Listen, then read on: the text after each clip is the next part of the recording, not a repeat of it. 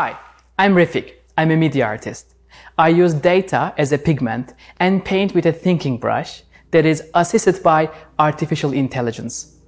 Using architectural spaces as canvases, I collaborate with machines to make buildings dream and hallucinate.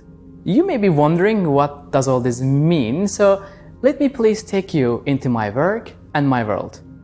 I witness the power of imagination when I was 8 years old as a child growing up in Istanbul. One day, my mom brought home a video cassette of the science fiction movie Blade Runner. I clearly remember being mesmerized by the stunning architectural vision of the future of Los Angeles, a place I have never seen before. That vision became a kind of a staple of my daydreams. When I arrived in LA in 2012 for a graduate program in design media arts, I rented a car and drove downtown to see that wonderful world of the near future. I remember a specific line that kept playing over and over in my head.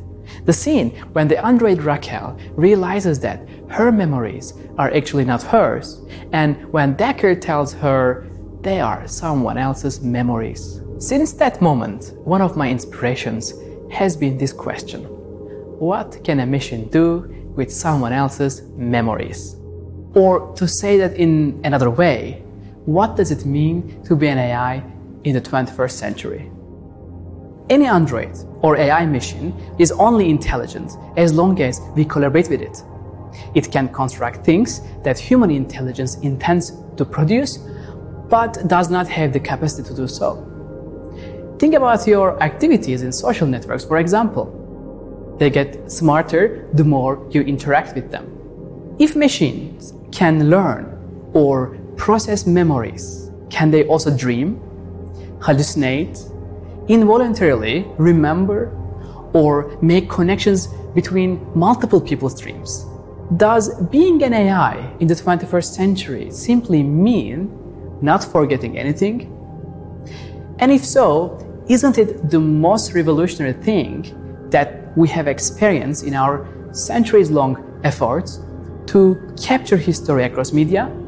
In other words, how far have we come since Ridley Scott's Blade Runner? So I established my studio in 2014 and invited architects, computer and data scientists, neuroscientists, musicians, and even storytellers to join me in realizing my dreams. Can data become a pigment? This was the very first question we asked when starting our journey to embed media arts into architecture to collide virtual and physical worlds. So we began to imagine what I would call the poetics of data.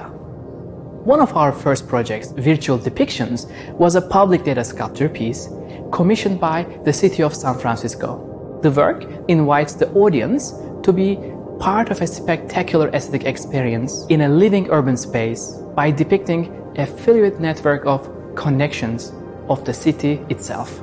It also stands as a reminder of how invisible data from our everyday lives, like the Twitter feeds that are represented here, can be made visible and transformed into sensory knowledge that can be experienced collectively. In fact, data can only become knowledge when it's experienced, and both this knowledge and experience can take many forms. When exploring such connections through the vast potential of machine intelligence, we also pondered the connection between human senses and the machine's capacity for simulating nature. These inquiries began while working on wind data paintings. They took the shape of visualized poems based on hidden datasets that we collected from wind sensors. We then use generative algorithms to transform wind speed, gust, and direction into an ethereal data pigment. The result was a meditative yet speculative experience. This kinetic data sculpture, titled Bosphorus, was a similar attempt to question our capacity to reimagine natural occurrences. Using high frequency radar collections of the Marmara Sea, we collected sea surface data and projected its dynamic movement with machine intelligence. We created a sense of immersion in a calm yet constantly changing synthetic sea view. Seeing with the brain is often called imagination. And for me, imagining architecture goes beyond just glass metal, or concrete, instead experimenting with the furthermost possibilities of immersion and ways of augmenting our perception in built environments. Research in artificial intelligence is growing every day, leaving us with the feeling of being plugged into a system that is bigger and more knowledgeable than ourselves. In 2017, we discovered an open source library of cultural documents in Istanbul and began working on Archive Dreaming, one of the first AI-driven public installation in the world. An AI exploring approximately 1.7 million documents that span 270 years. One of our inspirations during this process was a short story called The Library of Babel by the Argentine writer Jorge Luis Borges. In the story, the author conceives a universe in the form of a vast library containing all possible 410 page books of a certain format and character set. Through this inspiring image, we imagined a way to physically explore the vast archives of knowledge in the age of machine intelligence. The resulting work, as you can see, was a user-driven immersive space. Archive dreaming profoundly transformed the experience of a library in the age of machine intelligence. Machine hallucination is an exploration of time and space experienced through New York City's public photographic archives. For this one-of-a-kind immersive project, we deployed machine learning algorithms to find and process over 100 million photographs of the city. We designed an innovative narrative system to use artificial intelligence to predict or to hallucinate new images allowing the viewer to step into a dreamlike fusion of past and future New York. As our projects delve deeper into remembering and transmitting knowledge, we thought more about how memories were not static recollections but ever changing interpretations of past events. We pondered how machines could simulate unconscious and subconscious events such as dreaming, remembering, and hallucinating. Thus, we created melting memories to visualize the moment of remembering. The inspiration came from a tragic event when I found out that my uncle was diagnosed with Alzheimer's. At that time, all I could think about was to find a way to celebrate how and, and what we remember when we are still able to do so. I began to think of memories not as disappearing, but as melting or changing shape. With the help of machine intelligence, we worked with the scientists at the Neuroscape Laboratory at the University of California who showed us how to understand brain signals as memories are made. Although my own uncle was losing the ability to process memories, the artwork generated by EEG data explored the materiality of remembering and stood as a tribute to what my uncle had lost.